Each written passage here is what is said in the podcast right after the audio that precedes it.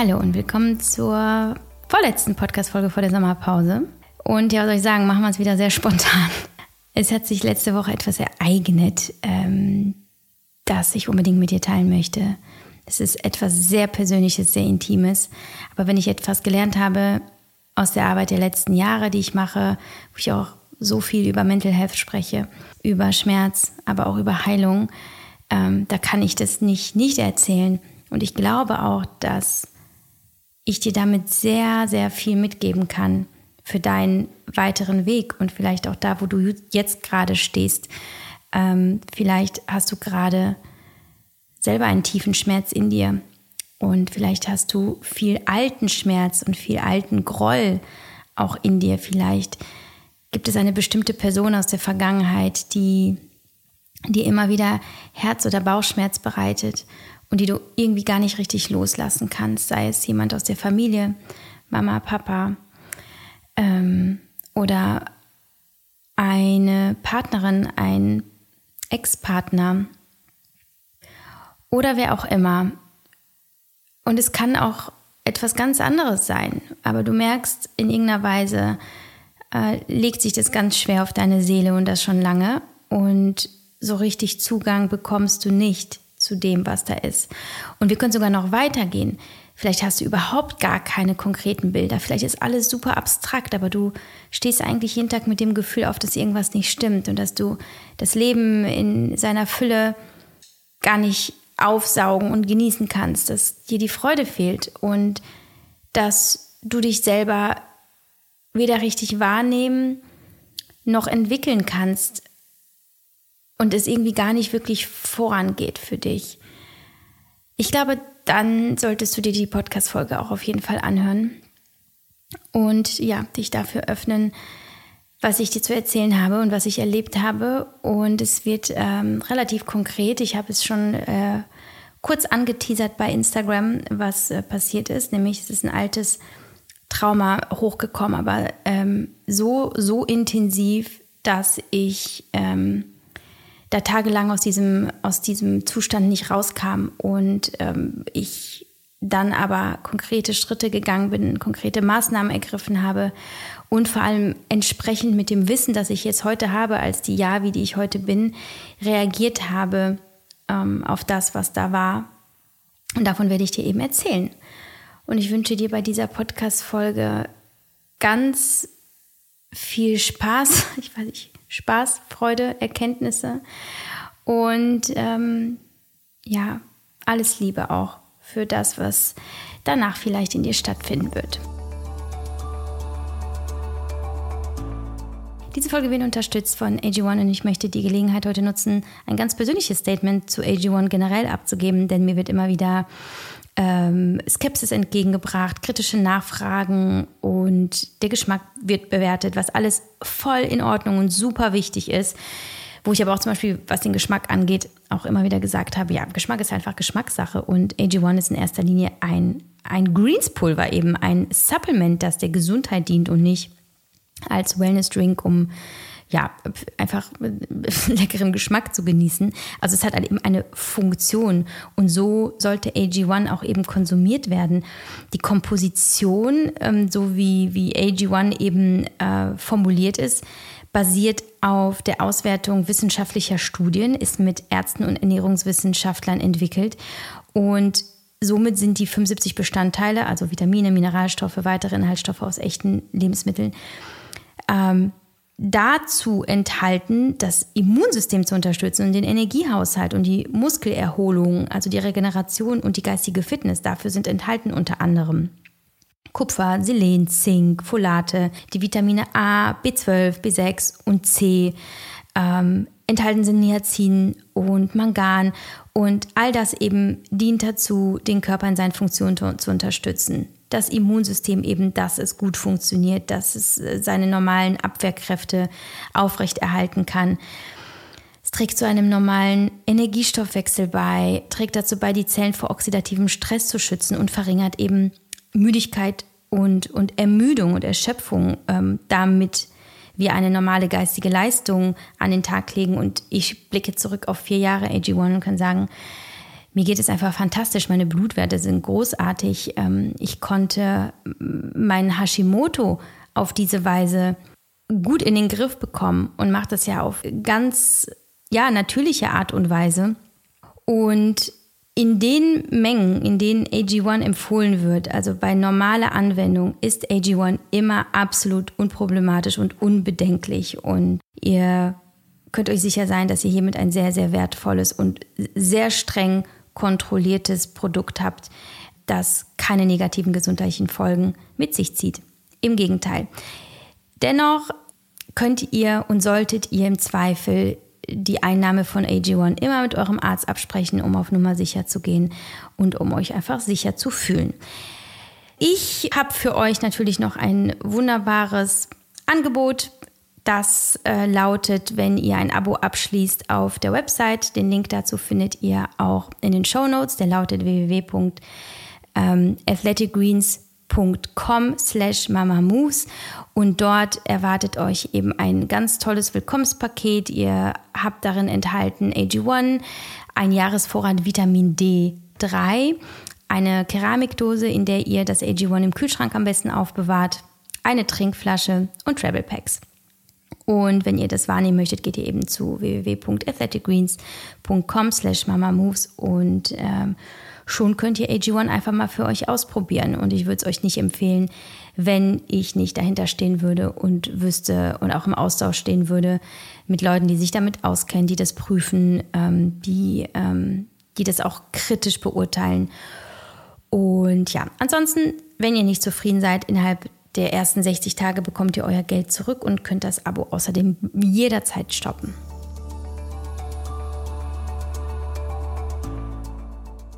wie ich bei Instagram schrieb äh, vor ein paar Tagen, habe ich innerhalb einer Woche tiefsten Schmerz und tiefste Heilung erfahren. Und das war die spirituell äh, krasseste Erfahrung meines Lebens.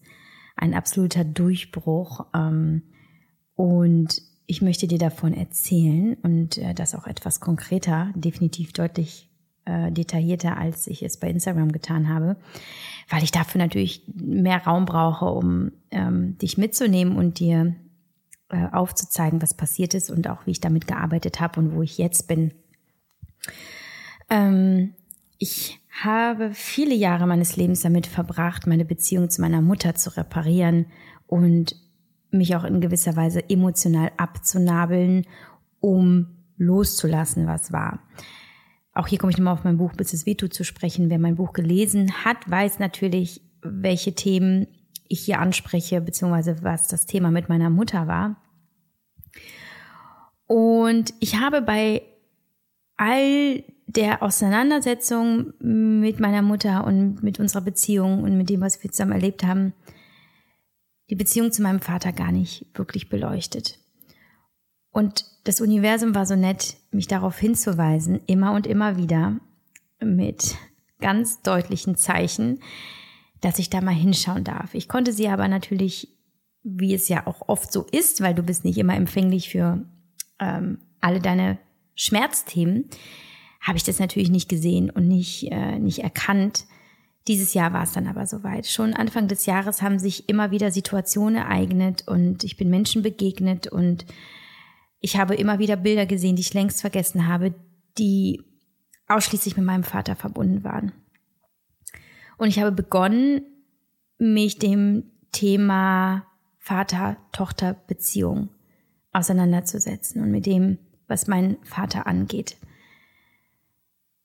Unter anderem mit meiner Coachin äh, Dr. Miriam Stark. Da haben wir auch immer wieder hingeschaut und konnten da auch schon die ersten kleineren Meilensteine verzeichnen durch ähm, die Beziehung, die ich, äh, die ich führte, also durch bestimmte Be äh, Situationen in der Beziehung, ähm, die irgendwie krasse Reaktionen in mir hervorriefen, die eigentlich unverhältnismäßig waren. Also unverhältnismäßig, das meine ich, dass ich körperlich sehr intensiv reagiert habe auf bestimmte Trigger und da auch schon wusste, okay, eine körperliche, eine stark körperliche Reaktion in einem Moment, der an sich harmlos ist, ist ein Hinweis darauf, dass du getriggert wurdest im alten Schmerz. Das heißt, jemand geht hin und legt seinen Finger in eine alte Wunde und es ist nicht die Person und es ist nicht die Situation, in den allerwenigsten Fällen tatsächlich,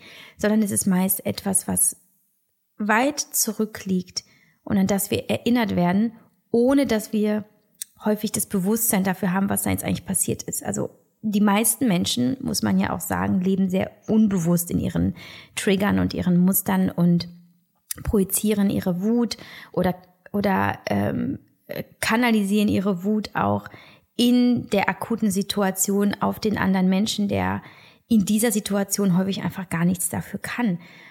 Und ich habe dann aber angefangen, ja natürlich auch schon vor, vor längerer Zeit, so vor vielen Jahren, mich immer wieder damit auseinanderzusetzen, was eigentlich mit mir passiert, wenn mich gewisse Dinge wütend oder traurig machen, dass ich immer stärker bei mir bleibe und weniger bei der anderen Person, sondern schaue, okay, was ist denn da eigentlich bei mir gewesen? Warum könnte mich diese Situation gerade verletzen?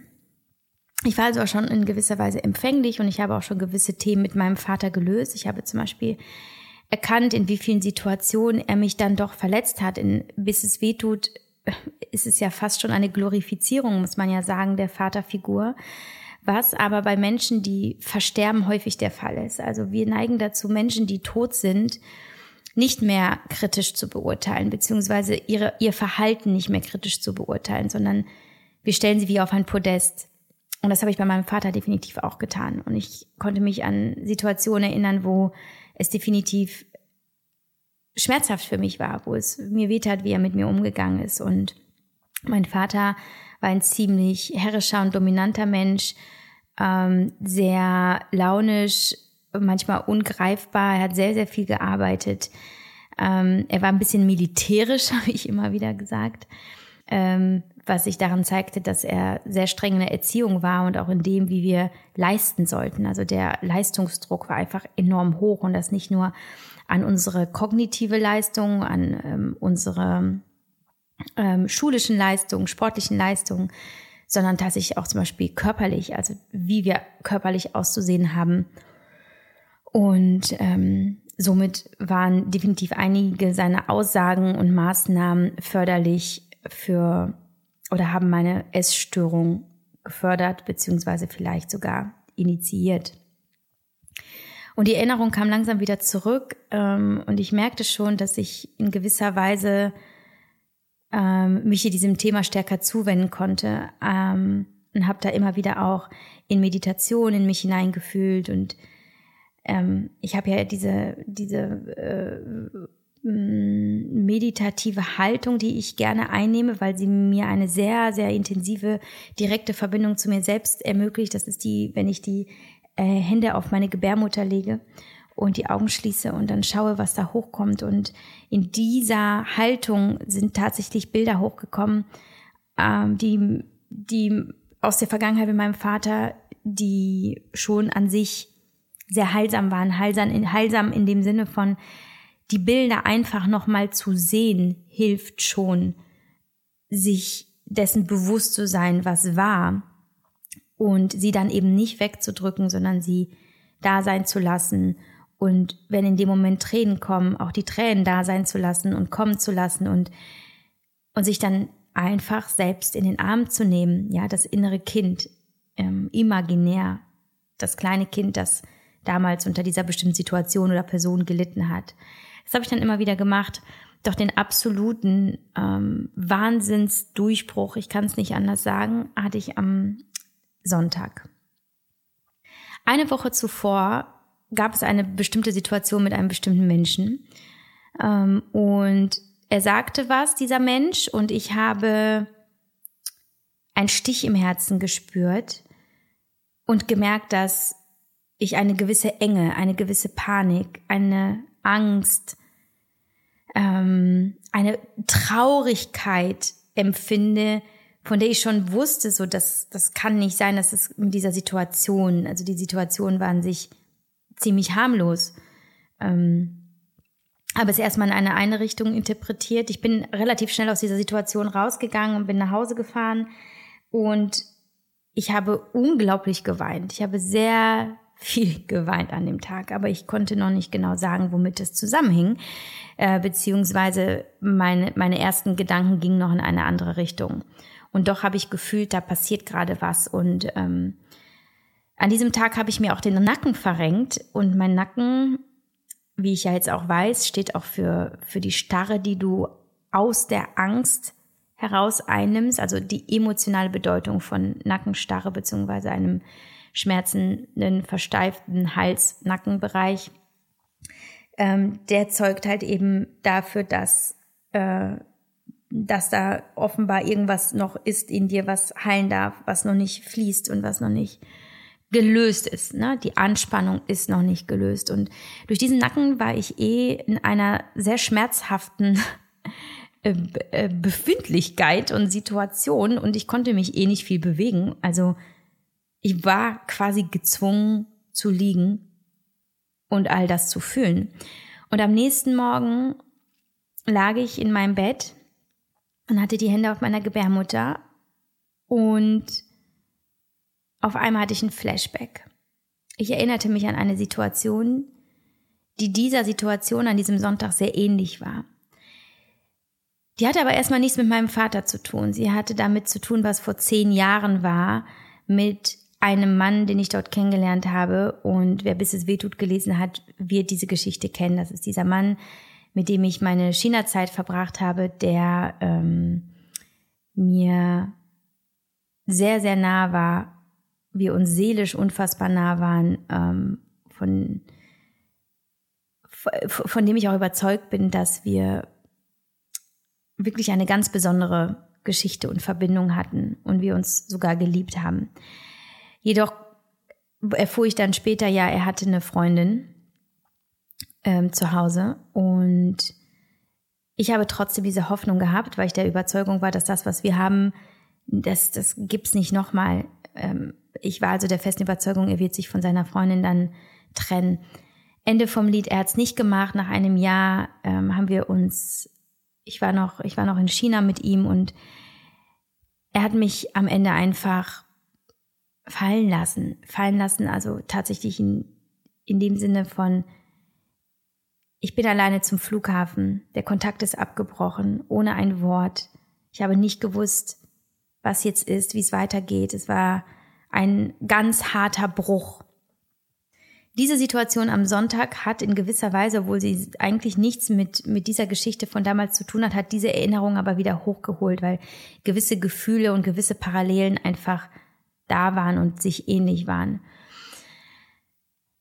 Dann habe ich mich gefragt, warum hat mir das damals mit diesem Menschen in China so wahnsinnig wehgetan? Es tat ja so weh, dass ich krank wurde nach der Rückkehr nach Deutschland, ins Krankenhaus kam, viele Wochen im Krankenhaus lag und dort meine Depression kam. Die ersten Depressionen und glücklicherweise auch die letzten, die ich hatte. Aber das war eine sehr schwere ähm, depressive Episode, die ja auch mit Selbstmordgedanken einherging und Antidepressiva und so. Und ich habe mich gefragt, was war es genau, was mich da so wahnsinnig aus dem, aus dem, aus meiner Mitte und eigentlich auch aus dem Leben geschossen hat? Was hat mich da so unglaublich verletzt, dass mein Herz gebrochen war?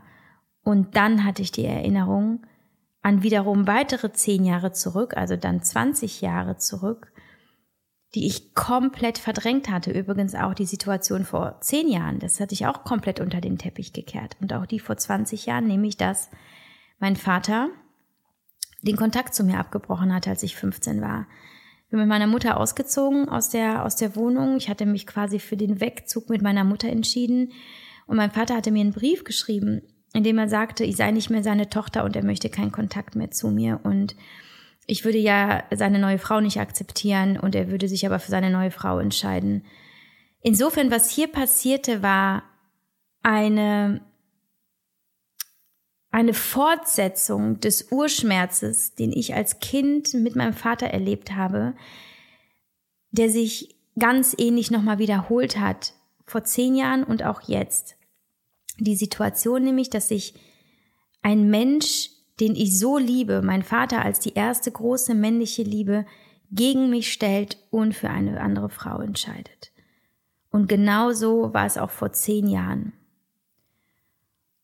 Und es traf mich, diese Erkenntnis und diese Erinnerung daran traf mich einfach wie, wie ein, ein Stein am Kopf ist das und am Herzen und überall. Ich, es war wie, als würde ich zerreißen. Denn natürlich wusste ich es irgendwann später auch immer wieder und ich habe es auch im Buch erwähnt.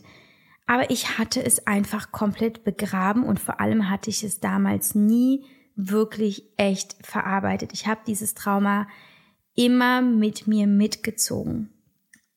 Und die Erkenntnis daraus war, wie ich zum Beispiel begonnen habe, meine Beziehungen zu Männern zu führen.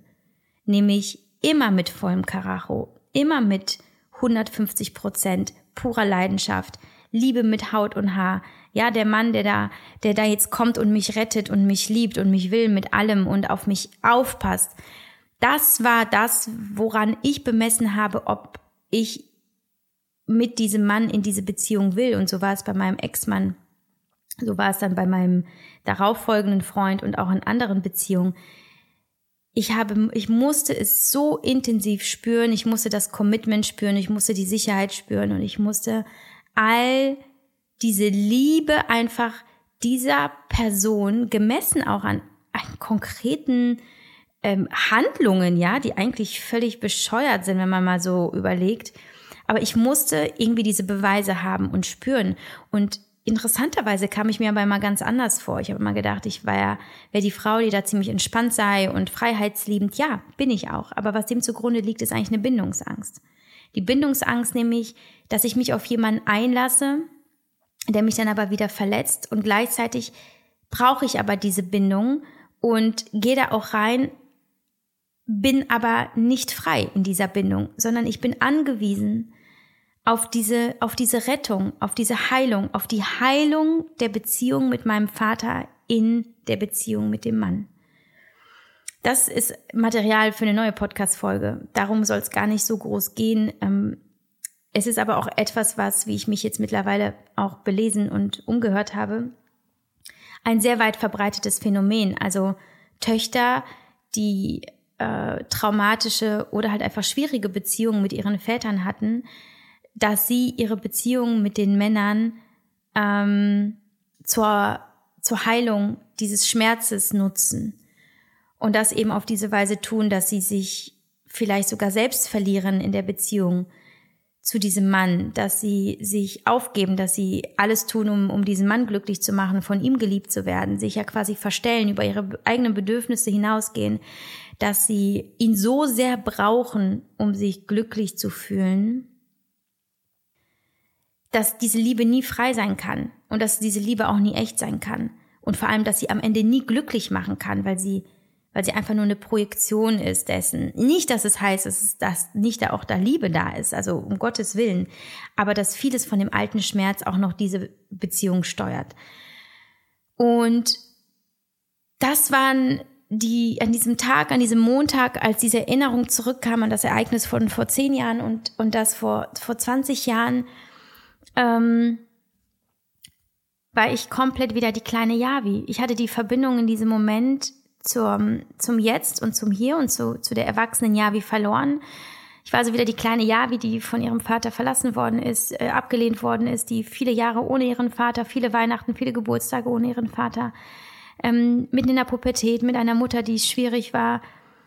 Ich habe das alles einfach so noch mal gespürt, wie es war und aber auch emotional zugelassen, wie ich es noch nie gemacht habe. Sicherlich habe ich das als, ähm, als Teenager einfach irgendwie weggedrückt und irgendwie weitergemacht. Und ich hatte ja auch gar nicht das Wissen und nicht die, die, die, ähm, die Reife damit umzugehen, logischerweise. Ich war halt einfach noch klein. Und es war aber ein, ein Schmerz, der sich so sehr manifestiert hat, der eigentlich 20 Jahre lang in mir immer noch eine gewisse Mauer hochgezogen hatte.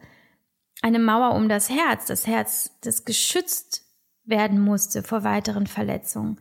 Und auch wenn ich mich immer wieder und immer mehr schälte die letzten Jahre, blieb immer diese eine Schicht, diese eine Schicht, die mir sagte, sei vorsichtig und halte dein Herz geschützt. Und mein Körpertherapeut, zu dem ich gehe, seit ungefähr ja, einem Dreivierteljahr würde ich sagen, der sehr viel eben mit Schmerz in den Zellen arbeitet. Denn was wir oder was die wenigsten wissen, ist, dass der Schmerz, also psychischer Schmerz, Traumata, die speichern wir in den Zellen. Das heißt, wir haben sie im Körper, sodass Gespräche, also reine Gesprächstherapie, ab einem gewissen Punkt und vielleicht schon sogar viel früher gar nicht greifen kann, weil, weil es so tief in uns drin ist, dass unser Körper diesen Schmerz in sich speichert und trägt und wir deswegen auch in Situationen, die uns triggern, so stark körperlich reagieren. Zum Beispiel mit einem starken, ähm, einer starken Wutreaktion, dass wir Türen knallen, dass wir anfangen zu weinen, dass wir zittern, dass wir, äh, dass uns vielleicht sogar übel wird. Das ist eben dieser, dieser Schmerz auf Zellebene, zu dem wir häufig nicht durchdringen und vor allem nicht dann, wenn wir nur darüber reden, weil der muss halt eben aus dem Körper raus.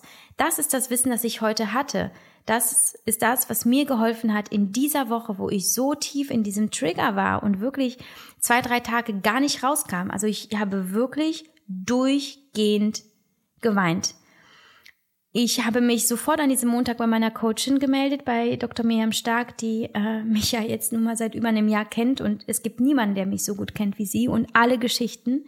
Ich habe ihr das gesagt, ich habe ihr gesagt, was ich alles sehe und was ich alles fühle und was ich gerade durchmache. Und es war, ich habe mich so stark mit ihr gefühlt in meiner Schwäche. Stark in dem Sinne von, ich, ich wusste, ich bin nicht alleine. Und das war auch ganz wichtig, dass sie mir mal wieder gesagt hat, ja, wie siehst du, du bist nicht alleine, weil ich auch den Kontakt gesucht habe zu ähm, einer meiner engsten Freundinnen, die ich damals in China kennengelernt habe, die die ganze, äh, die die ganze äh, Beziehung oder auch nicht Beziehung, aber auf jeden Fall diesen dieses, diesen Verlust und so, all das mitbekommen hat und die damals zu mir als ich so krank wurde, sagte, ja, wie dein Herz ist gebrochen.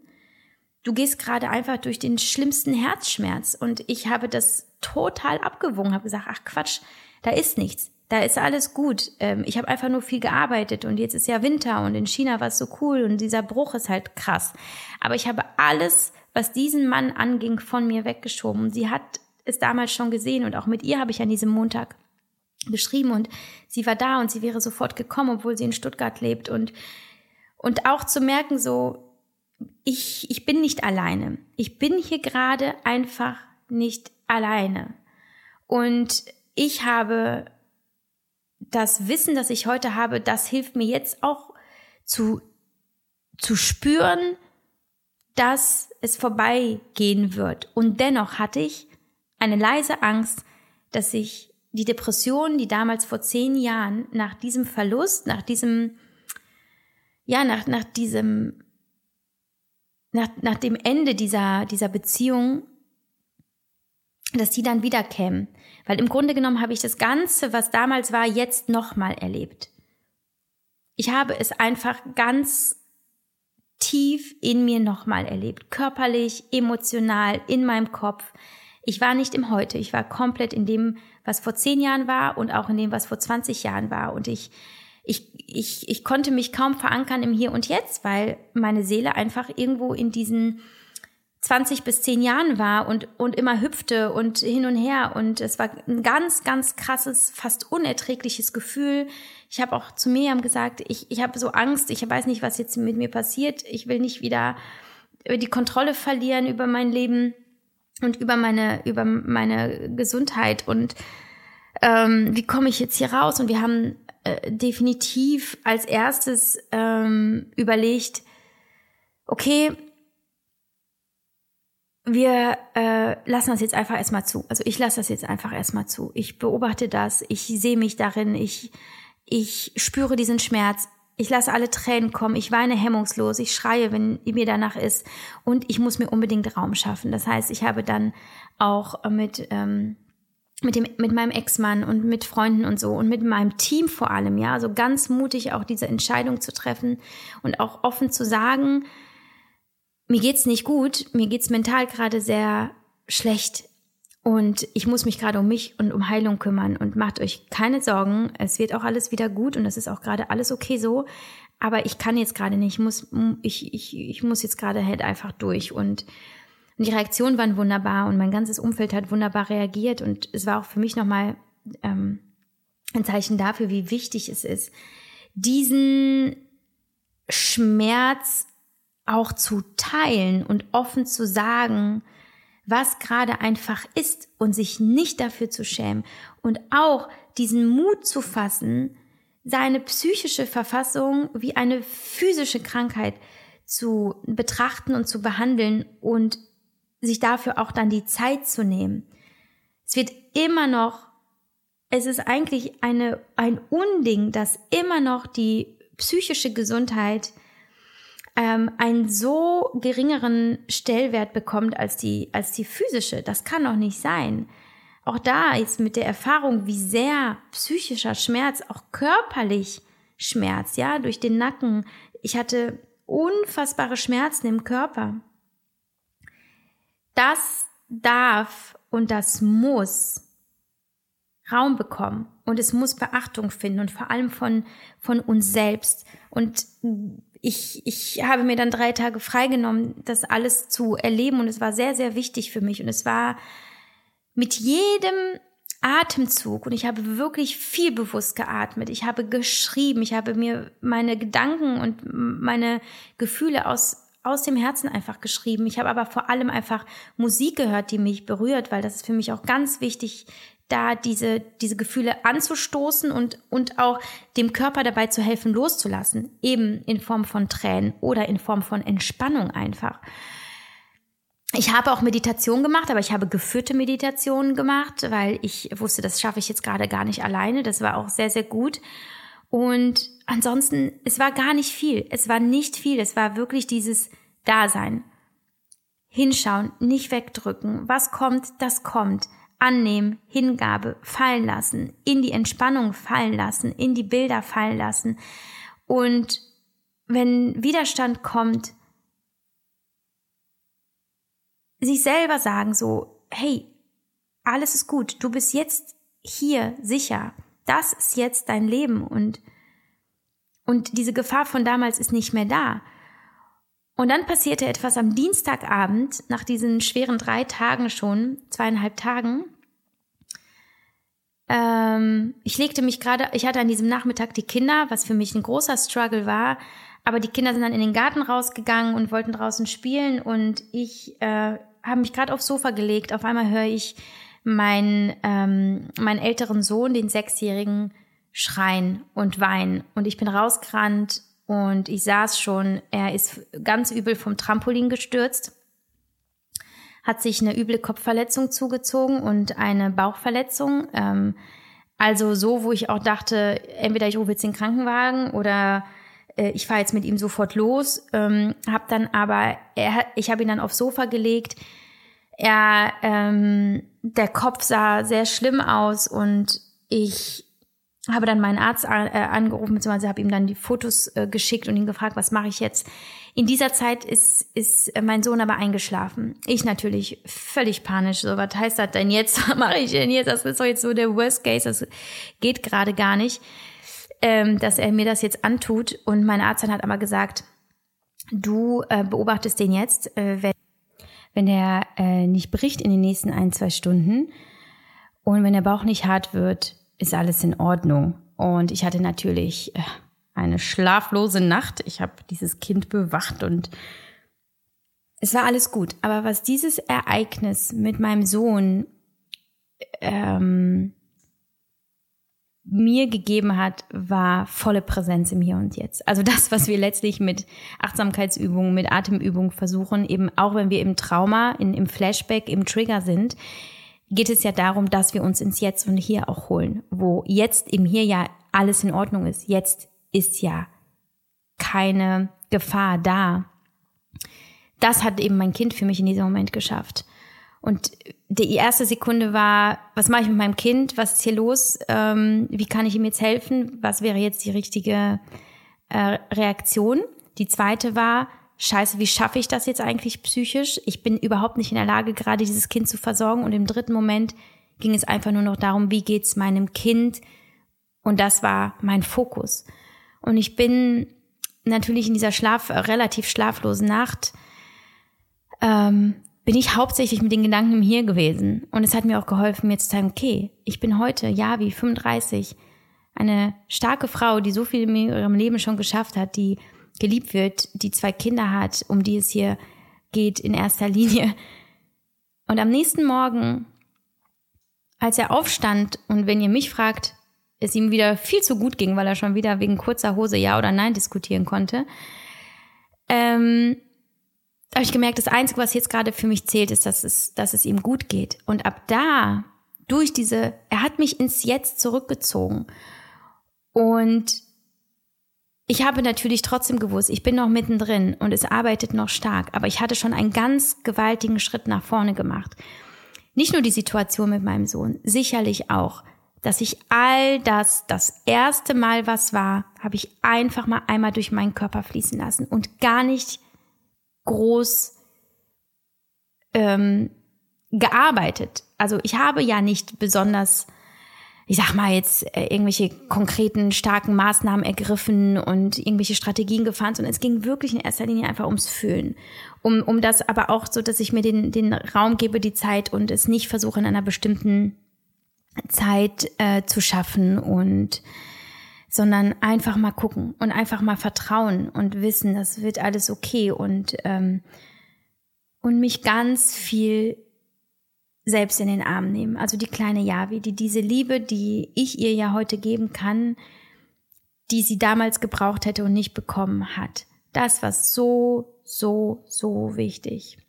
An diesem Mittwoch war ich dann in der Lage, äh, nach vorne zu schauen, zu gucken, was kann ich jetzt machen, um diesen Schmerz aus dem Körper auch zu kriegen. Also wirklich jetzt ein für alle Mal diese Blockade zu lösen, weil ich wusste, dieses Thema, das war das Thema Nummer eins in meinem Leben.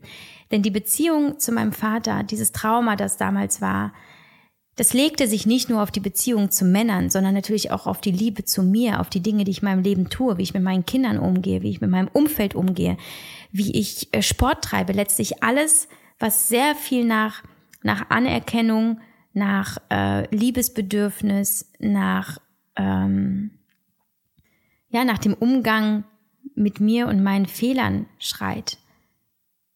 Das heißt, es war für mich klar, das ist jetzt das größte und das wichtigste Thema meines Lebens, das ich noch nicht gelöst hatte, noch nicht vollständig. Mir waren gewisse Dinge und Mechanismen daraus schon bewusst, aber es war noch nicht vollständig und jetzt wusste ich, jetzt ist die Chance, jetzt ist, hat sich gerade was geöffnet, jetzt habe ich den Zugang.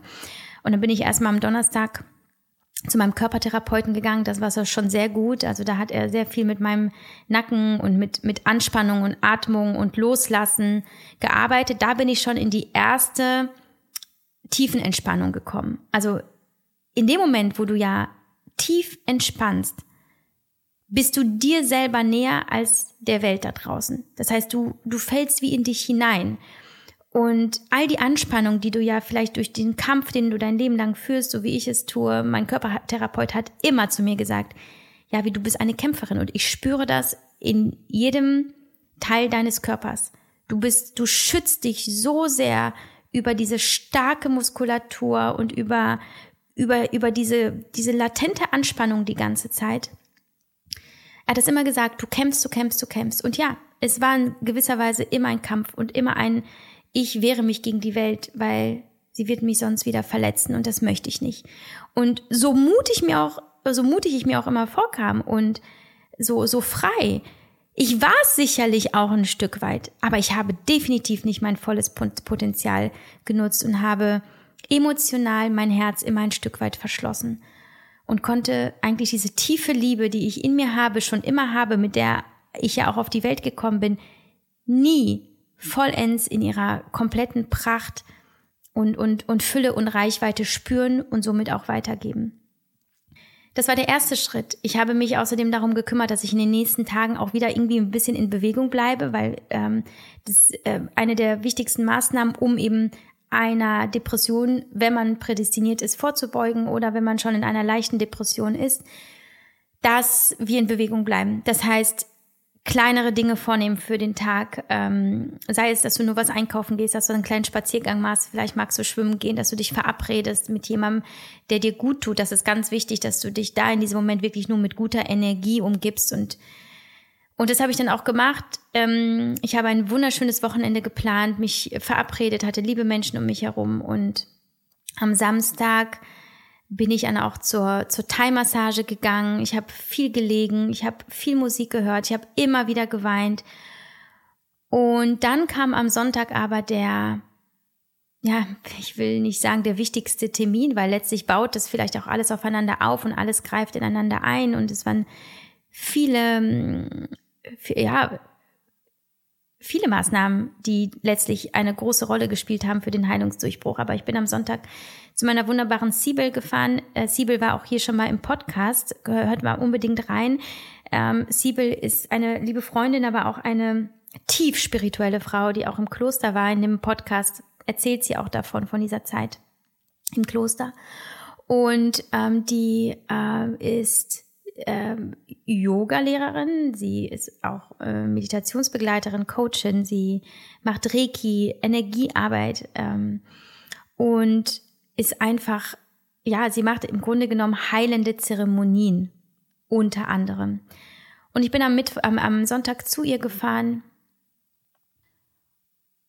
Und wir haben, ich frage mich, wo die Zeit hin war, ich habe es gar nicht gemerkt, in fünf Stunden haben wir diese Urblockade gelöst. Und das haben wir gemacht, indem wir tiefe heilende Meditation gemacht haben. Also sie hat geführte Meditation mit mir gemacht, wo sie bestimmte Dinge gesagt und angesprochen hat eben.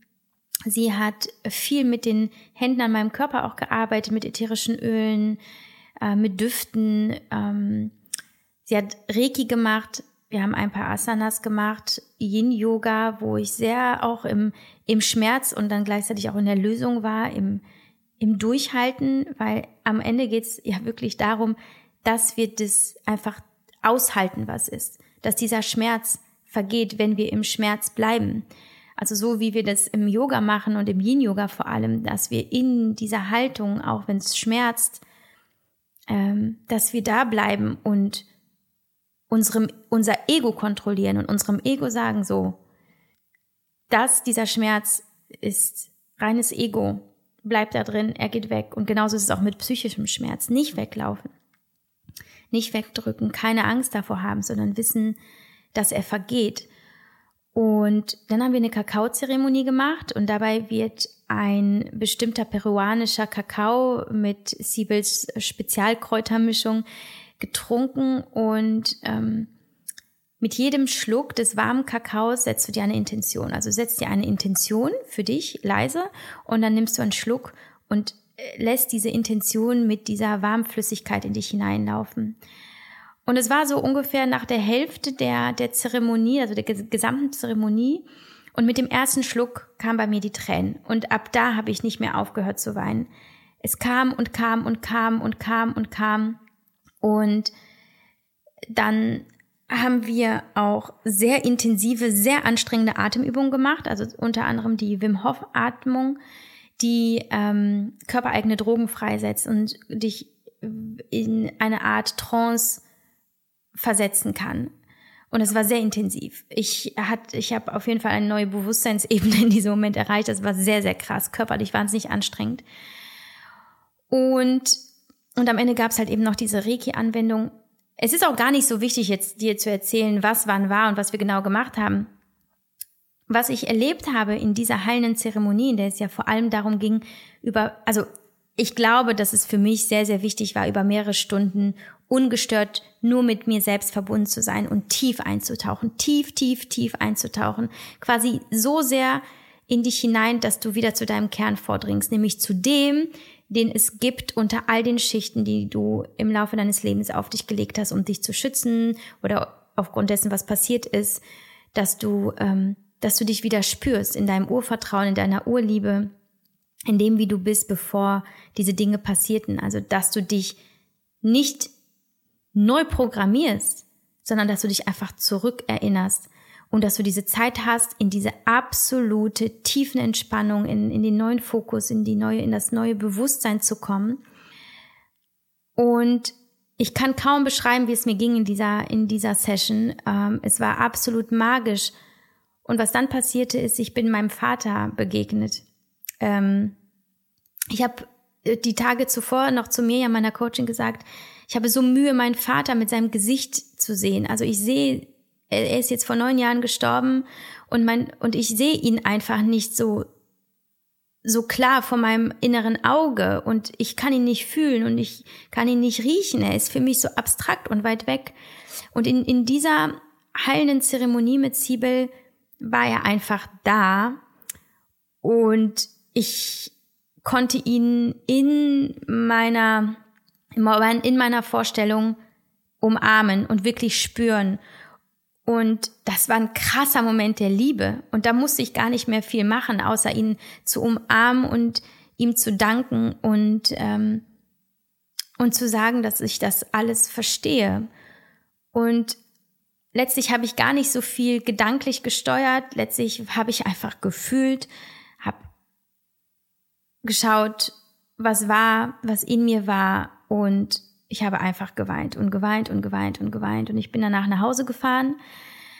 Ähm, und auf dieser halbstündigen Autofahrt habe ich meinem Vater gesprochen. Das war jetzt nichts, was ich so groß geplant hatte, aber es kam so aus mir raus. Und ich habe meinem Vater gesagt, du, ich, ich, ich sehe diese ganzen Zeichen, die du mir geschickt hast und jetzt ist gut. Also jetzt ähm, darfst du, darfst du mich, darfst du wissen, dass ich das alles verstehe und ich sehe das alles und ich habe mich bei ihm bedankt. Ich habe mir dann noch, ich habe dann noch angehalten an so einem Feld, wo gerade die Sonne unterging. Ich habe meinen Vater überall gespürt. Sowas habe ich seit seinem Tod nicht mehr gehabt. Ich habe mich gespürt, ich habe mich im Hier und Jetzt gespürt und ich habe an diesem Tag, an diesem Abend noch und in den darauffolgenden Tagen, das ich nehme jetzt an, an einem Dienstag auf und das war ja am Sonntag, also gestern ganz intensiv und auch heute Morgen, spüre ich eine tiefe Dankbarkeit und Freude über das, was kommen wird. Und ich weiß noch nicht, was kommen wird. Ähm, und ich weiß nicht, wann was kommen wird. Aber ich spüre jetzt schon die große Vorfreude auf all das, was kommt. Und was ich beobachtet habe seit, seit diesem, seit diesem Sonntag ist, dass ich in einer anderen Haltung mir gegenüber und auch den Menschen bin. Ich habe das zum Beispiel beobachtet gestern an meinen Kindern. Mein Kleinster hatte gestern einen kleinen Nervenzusammenbruch beim Abendessen, weil die Wurst irgendwie nicht so lag, wie sie sollte. Und er hatte eigentlich schon, glaube ich, einen anstrengenden Tag. Wir waren auch einkaufen, wir waren kurz beim Arzt. So, er war offenbar an seinem Limit angekommen, seiner Kooperationsfähigkeit. Aber ich habe es einfach gefühlt und es war eine total schöne Erfahrung zu sehen, wie ich mit ganz viel Liebe und Mitgefühl auf ihn reagieren konnte, ohne dass ich mich dazu zwingen musste. Es kam so einfach aus mir raus. Und wiederum, wie er, wie er sich dann getragen und sicher gefühlt hat mit mir, weil er hat da so ein bisschen gewütet, dann ist er hoch aufs Zimmer gegangen, hat die Tür geknallt. Ja, ihr müsst euch vorstellen, so ein kleiner vierjähriger Knips. Und ich habe ihn dann ein bisschen gelassen, dann bin ich hochgegangen und der saß dann da auf seinem, auf seinem Boden und, und schmollte. Und ich bin dann hingegangen und habe ihn einfach angelächelt und dann habe ich ein bisschen gekitzelt und er hat gelacht und es war alles gut. Also es finden jetzt schon Veränderungen statt. Allein dadurch, dass ich an diesem Sonntag oder in dieser ganzen Woche mit dem Trigger und mit dem, wie das alles dann durch mich durchgegangen ist, wie ich eine Urblockade gelöst habe, wie ich, die, wie ich diese Mauer, die immer da war, an, in meinem Herzen, um mein Herz herum, wie ich sie wie ich sie endlich stürzen konnte und die Liebe wieder da war und es einfach weitergeht. Und ich werde das feiern und ich feiere das jetzt schon und ich, ich genieße den Tag und ich habe eine neue Energie und ich habe vor allem ein neues Bewusstsein. Ich hatte gestern auch eine gewisse Erschöpfung, weil es war unfassbar anstrengend diese ganze Woche mit dem vielen Wein, mit dem, mit dem emotionalen Erleben. Das ist ja eine sehr intensive mentale Herausforderung, völlig klar, die dich auch erschöpft. Aber ich war geistig, war ich hellwach und so fokussiert.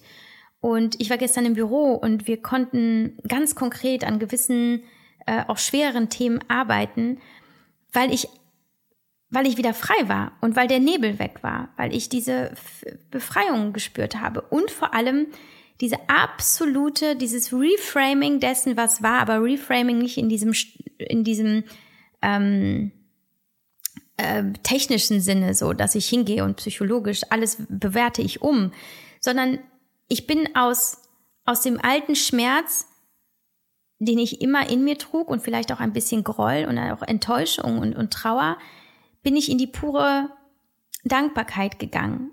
Und das passierte aber über die, über das Fühlen des Schmerzes zu Beginn. Also, dass ich erst der erste Schritt war, hinschauen, hinfühlen, sich hineinfallen lassen, ähm, vertrauensvoll auch und zu wissen, dass, dass das eh in mir drin ist. Auch wenn ich es jetzt wegdränge, wird es da sein, das ist jetzt meine Chance auf, auf Heilung. Und dann aber auch zu merken, Mensch, ich kann diesem Menschen danken.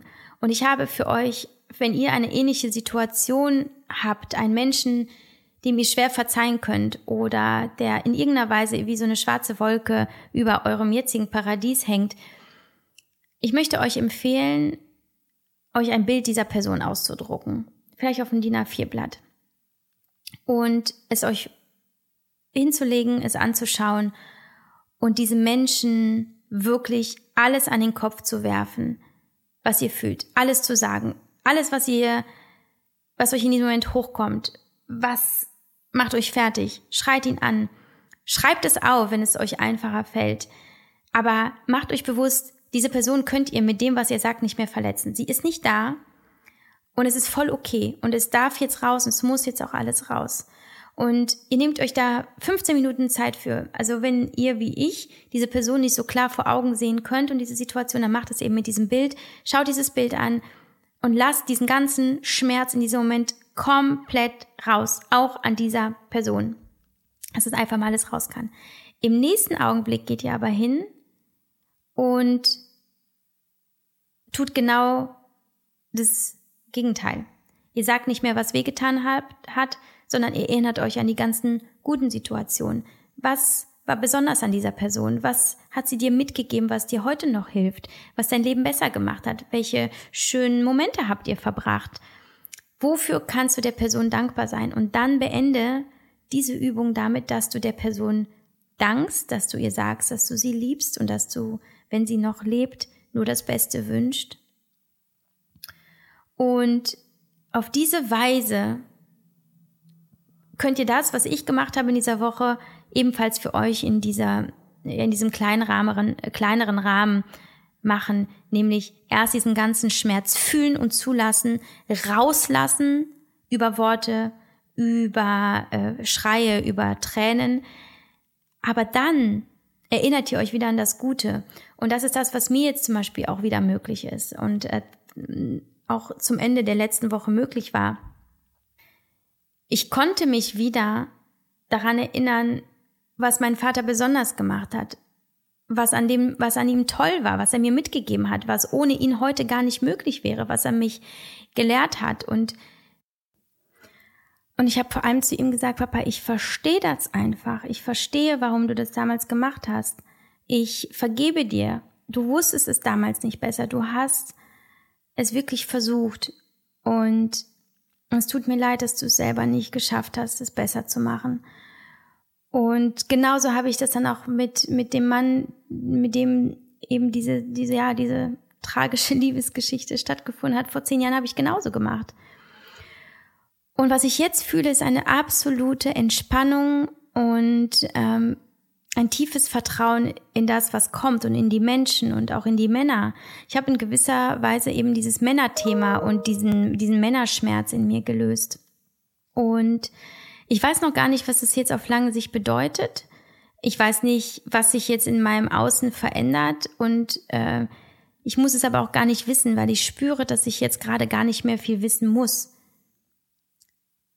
Hier ist etwas so Elementares für mich passiert und ich bin unfassbar dankbar und es ist eine krasse Erfahrung auch rückblickend, wie, wie unfassbar beängstigend und schmerzhaft das war und wie gleichzeitig heilsam und wichtig das war.